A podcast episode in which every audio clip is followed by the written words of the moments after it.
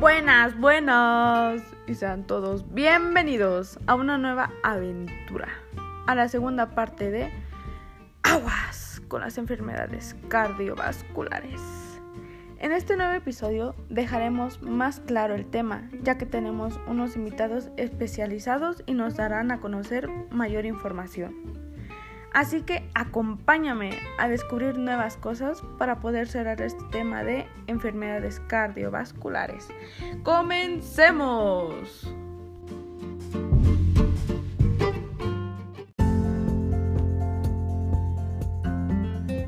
Bueno, en el episodio pasado hablamos un poco sobre las enfermedades cardiovasculares, donde mencionábamos que estas enfermedades son un problema grave para todo el mundo. Y retomando un poco con el podcast anterior, recordar que estas enfermedades también son llamadas enfermedades cardíacas o coronarias, son trastornos del corazón y de los vasos sanguíneos.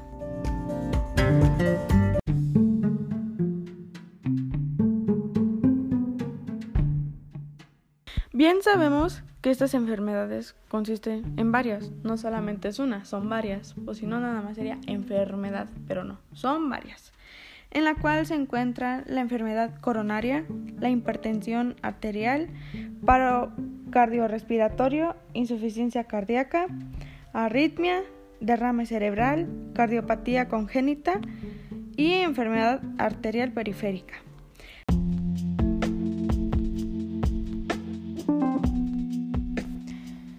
Pero, para tener más información sobre este tema tan curioso y tan misterioso, está con nosotros la doctora Patricia Martín Hernández, donde nos hablará sobre las enfermedades cardiovasculares más frecuentes en México.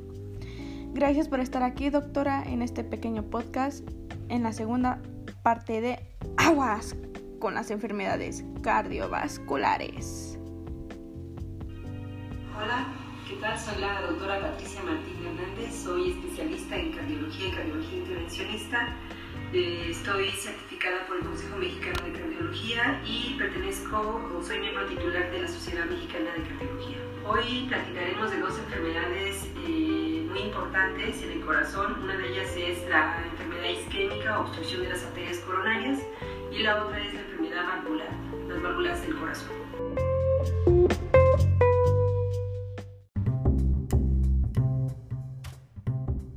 Con la información que he buscado, he leído y he escuchado, he encontrado las distintas enfermedades y cada una consiste en algo diferente y tiene como consecuencias también algo diferente.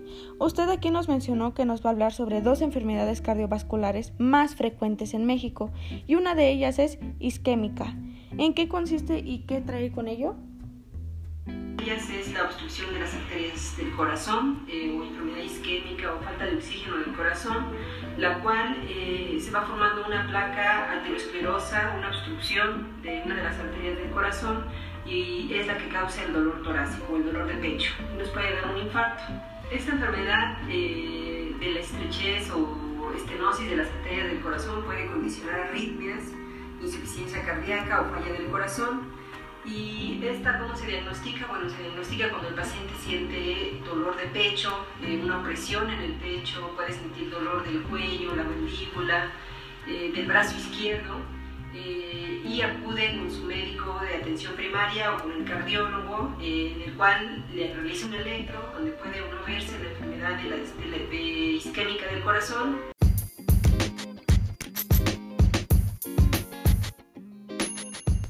Claro, de acuerdo a lo que usted está diciendo, este debemos de tomar precauciones, ¿no? A primer dolor que sintamos, este es estaría bien y está bien, mejor dicho, ir a, revisarse, ya que esto puede traer como consecuencias, este, que le dé un paro, usted como usted lo dice y todo eso, ¿no?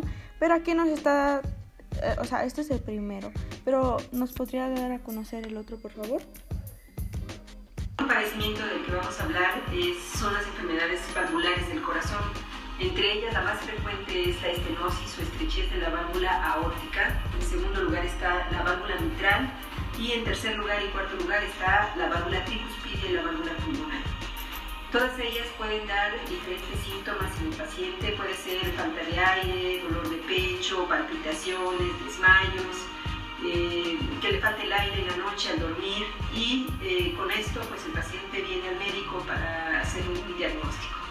Se mandan algunos estudios, una radiografía de, pecho, de tórax, un electrocardiograma y con ello pues ya para hacer el diagnóstico completo pues se realiza un ecocardiograma transtorácico, que es un ultrasonido del corazón y eh, con esto pues el siguiente paso es hacerle un cateterismo cardíaco para ver cómo están las cavidades, eh, las presiones, la oxigenación del corazón y hacer el diagnóstico completo. Con esto se puede realizar un tratamiento, entre ellos el de la válvula aórtica cuando tienen estrechez o un poco de fuga o insuficiencia de la válvula, eh, que es una válvula aórtica transcatéter o de mínima invasión.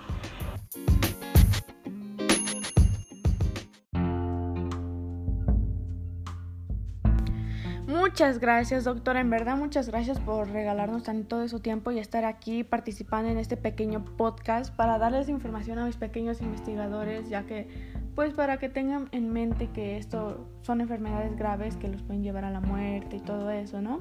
Este, muchas gracias. En verdad, la información que nos dio es, eh, es muy, muy cierta y la pondremos, bueno, yo la pondré en práctica. Ojalá también ellos lo pongan en práctica, ¿no? Muchas gracias, en verdad. Muchas gracias por su atención. Soy la doctora Patti Martín.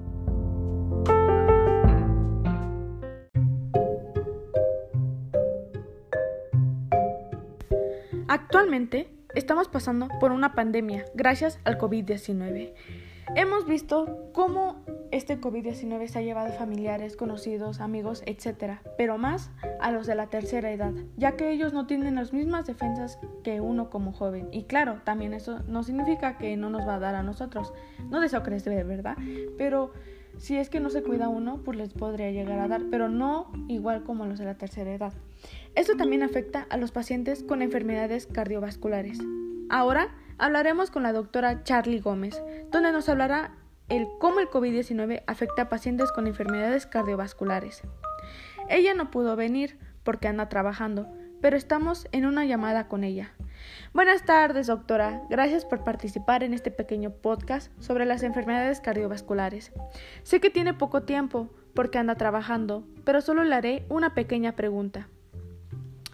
¿Cómo afecta el COVID-19 a pacientes con enfermedades cardiovasculares?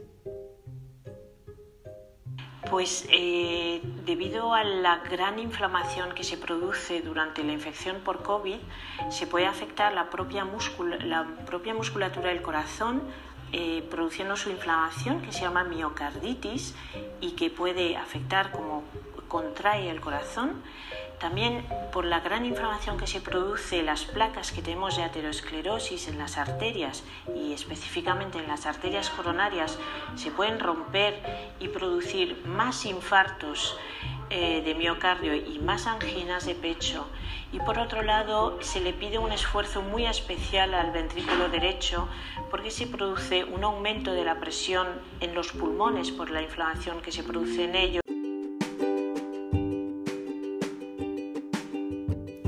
Se perdió la señal con la doctora, mi chavos.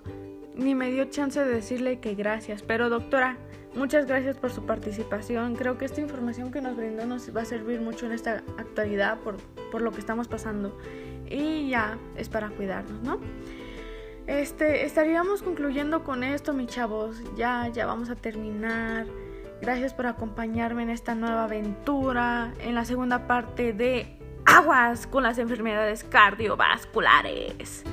Este, creo que la información ya la tenemos, ya, ya investigamos, ya analizamos, ya nos dijeron. Ya sería cuestión de uno si llegarse a cuidar o no. Al fin que ya sabemos que estas enfermedades son muy graves y en México se ha vivido mucho también, tanto hombres como mujeres les da. No tiene que solamente les da a los hombres, no, no, no, no. Es a los hombres y a las mujeres. Así que hay que cuidarnos hay que evitar este, que nos dé diabetes, eh, que nos llegara a dar un paro, o sea, eso no, lo elegimos nosotros, ¿verdad? Pero tratarnos de cuidar, pues lo podamos evitar. Eh, hay que hacer ejercicio, estar activos, mm, salir a caminar, hacer rutinas diarias, X cosa, ¿no? Ahorita por lo de la pandemia pues no se puede, ¿verdad? Pero pues estar caminando, saliendo con su protección y todo eso. Eh, espero que esta información les llegue a servir porque la verdad, este, un día podemos estar y el otro no, ¿verdad?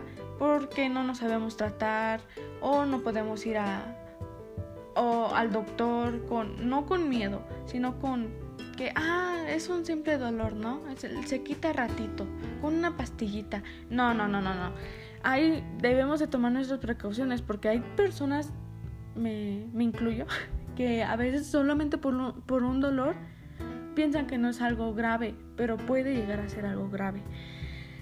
Pues esto, con esto concluiríamos.